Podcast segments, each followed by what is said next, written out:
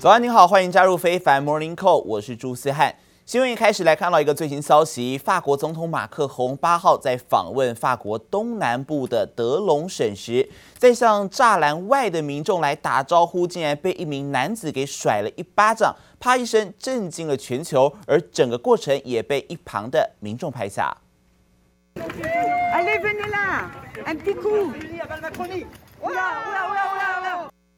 事发于当地时间八号的下午一点四十分左右，马克宏他是刚结束当地一所中学的访问，离去前想要跟民众来一场亲切互动，结果却被一名男子是以一记耳光打在了脸上，而随护也火速反应，立刻上前将马克宏与民众来隔开，并且将该名男子压制在地。报道也指出，当时扇了马克宏耳光的男子，他还高喊哦要打倒马克宏主义。事后有两名男子因为涉及此事而被捕，但是马克宏似乎是并没有受到影响，当时是选择继续和留在现场的民众来握手。美国总统拜登他从星期三将开始上任之后的首次外访，前往欧洲来参加 G7 峰会、北约峰会，还有美欧以及美俄峰会。但是在他出国之前啊，大家所关注到的是大型的基础建设方案到底有没有解？结果最新消息呢，双方是因为资金规模存在重大分歧而谈判破裂，拜登要找新的基建法案联盟。市场在缺乏利多的因素状况之下呢，来看到道琼还有标普是接近在持平的位置，道琼指数下跌了三十点，跌幅百分之零点零九，收在三万四千五百九十九点。而标普指数呢，则是涨幅百分之零点零二哦，上涨不到一点，收在四千两百二十七点，仍然是在这个历史高点之前徘徊。至于科技股涨跌互见，纳指上涨了四十三点，涨幅百分之零点三一，收在一万三千八百八十一点。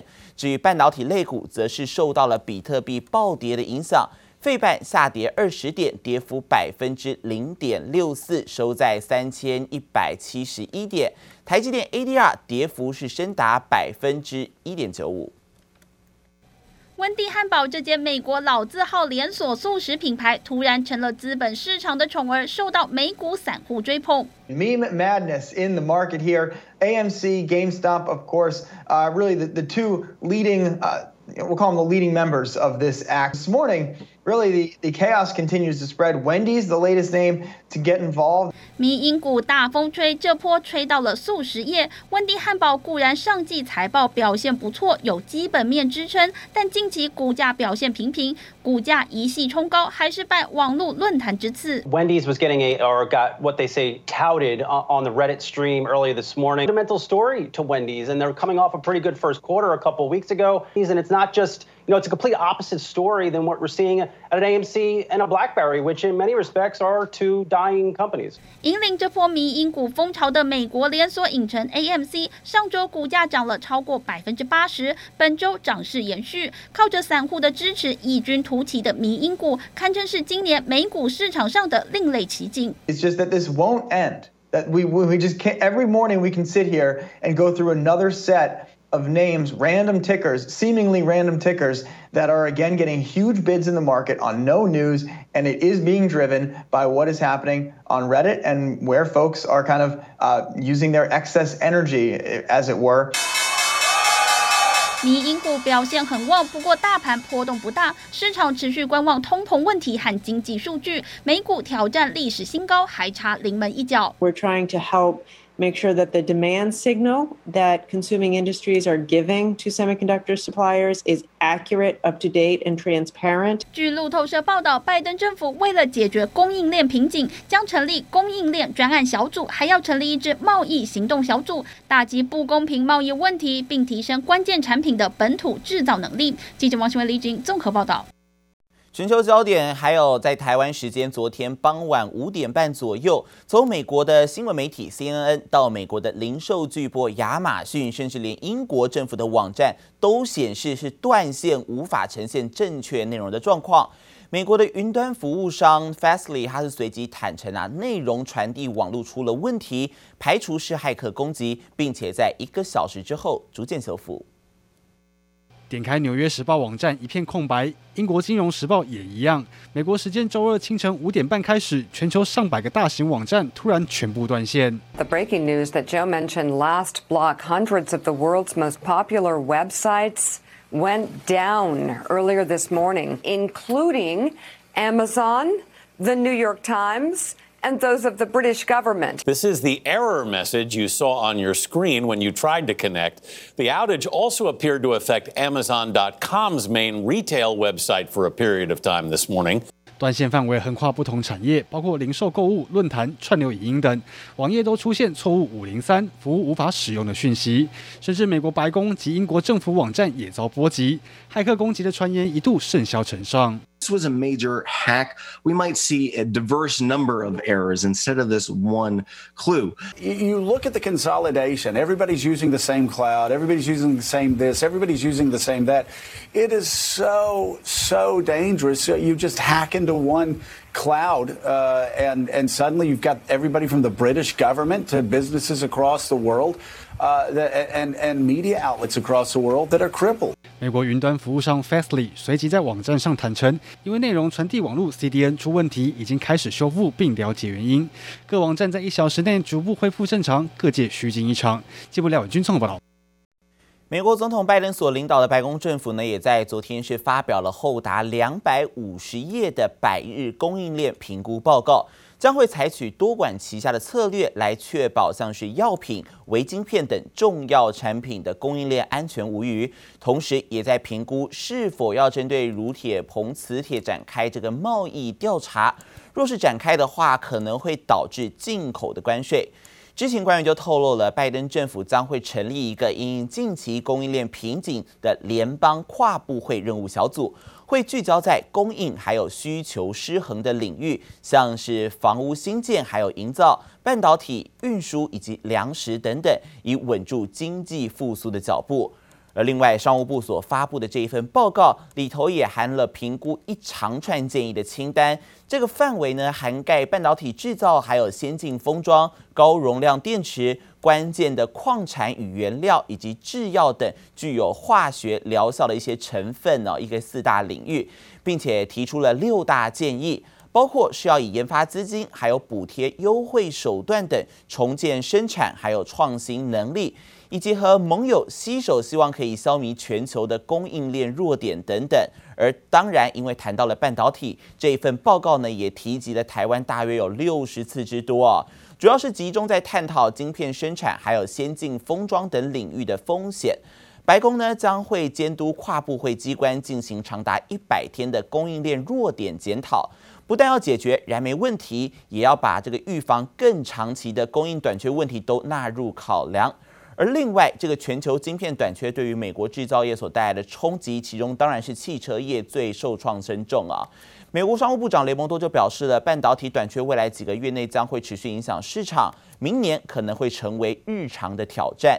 投行高盛则是预估，晶片荒最糟糕会延会到今年会结束了吗？今年下半年可能就可以看到改善了。而美国商务部长上财经媒体 CNBC 节目时则指出，全球晶片持续短缺啊，这在明年是每天都要面临的挑战。呃，另外还有分析师，比起部分的分析师是乐观，有些人认为这个半导体短缺冲击可能会延续到二零二三年。拜登政府跟相关人士正在沟通，鼓励他们要提高供应链透明度还有准确性。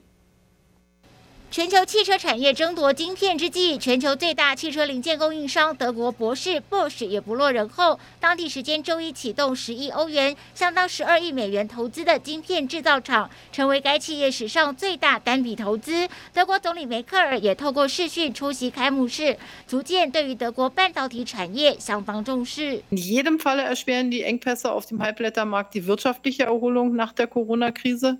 Und wir müssen uns die Frage stellen, was können wir tun, um widerstandsfähiger zu werden im Fall von Krisen und Lieferschwierigkeiten? Und ich glaube, wir finden in Dresden darauf eine überzeugende Antwort.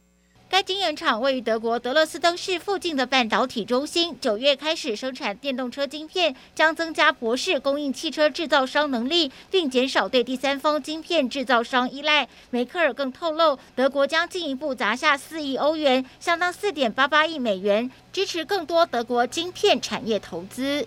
Ja, wir müssen ehrgeizig sein. Unsere Wettbewerber auf der Welt schlafen nicht.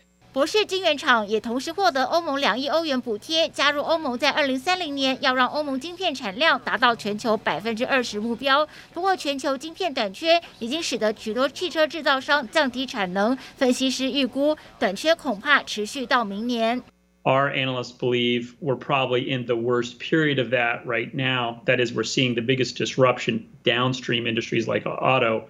Right now, and that will gradually ease over the back half of the year. 不过，高盛首席经济学家最新认为，日本、台湾和南韩供应链紧缩并出货延迟，目前已经是最糟糕的情况。全球晶片荒可望在下半年有所改善，并认为台湾部分还需要观察，但目前看来并没有发生重大影响。There was a lot of concern in Taiwan that um, droughts or the resurgence of uh, you know, a new COVID, COVID outbreak there could result. in a significant shortfall in production. So far, we haven't seen that. 不过，高盛也强调，全球晶片代工制造龙头台积电的供应情况，在未来几周甚至几个月需要特别关注。记者黄心如、李芷莹综合报道。随着多国的监管机构加强监管力道，再加上美国司法部最新宣布，他们有办法来追踪比特币的账户。这个是引发了市场对于比特币安全性担忧，导致比特币再度重摔，跌破了三万三千美元大关，在一个小时之内，呃，在二十四个小时之内大跌了百分之十。FBI strikes back with the help of Silicon Valley technology companies. The feds have managed to recover more than $2 million in ransom money. Colonial Pipeline Company paid the money to undo the ransom. That the ransom itself was paid in Bitcoin, a digital currency many think is untraceable. But today, the FBI warned cyber criminals they're able to follow the money. Today, the FBI successfully seized criminal proceeds. 上个月，美国的输油管线公司遭到骇客攻击之后，油管公司最后是支付了七十五枚比特币来作为赎金，在当时价值超过四百万美元，才终于恢复营运。没想到，经过一个月的追查，美国司法部就掌握到了骇客的比特币账户密码，追回一半的赎金。看似好消息，但这却是让市场人士担忧比特币是否加密性不足。还有中国对于虚拟货币的监管也越来越严格，美国货币政策的调整，同时也引发了市场关注，这都导致比特币创下一个礼拜以来的低点。过去一个月，比特币下跌了超过四成之多，但是过去一年如果整体来看的话，还是上涨了百分之两百四十。美国总统拜登与共和党籍众议员卡皮托，他们最新针对白宫的基础建设案谈判宣告失败哦。双方是因为我们最一开始提到的资金规模问题存在重大分歧而谈判破裂，而拜登也正在寻求新的基建法案议员联盟。They are worried, though, that if a divided Congress cannot reach compromise on this, which is something that has widespread public support, they won't be able to achieve anything else on President Biden's agenda. The latest Republican offer offers $1 trillion about for projects to fix roads, bridges, and rails, closer to President Biden's $1.7 trillion proposal. But the White House is drawing attention to several things that are not funded in the GOP package, like fixing veterans' hospitals, removing dangerous lead pipes, and funding clean energy jobs.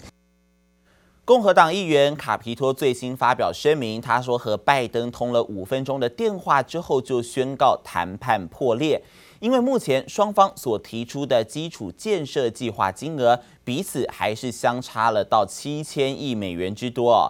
传出拜登随即把焦点转向和其他二十位跨党派的议员小组来合作，希望可以借此得到支持。但是美国媒体报道，最终的磋商下来呢，恐怕可以获得两党通过的基础建设方案，金额会只剩下不到九千亿美元。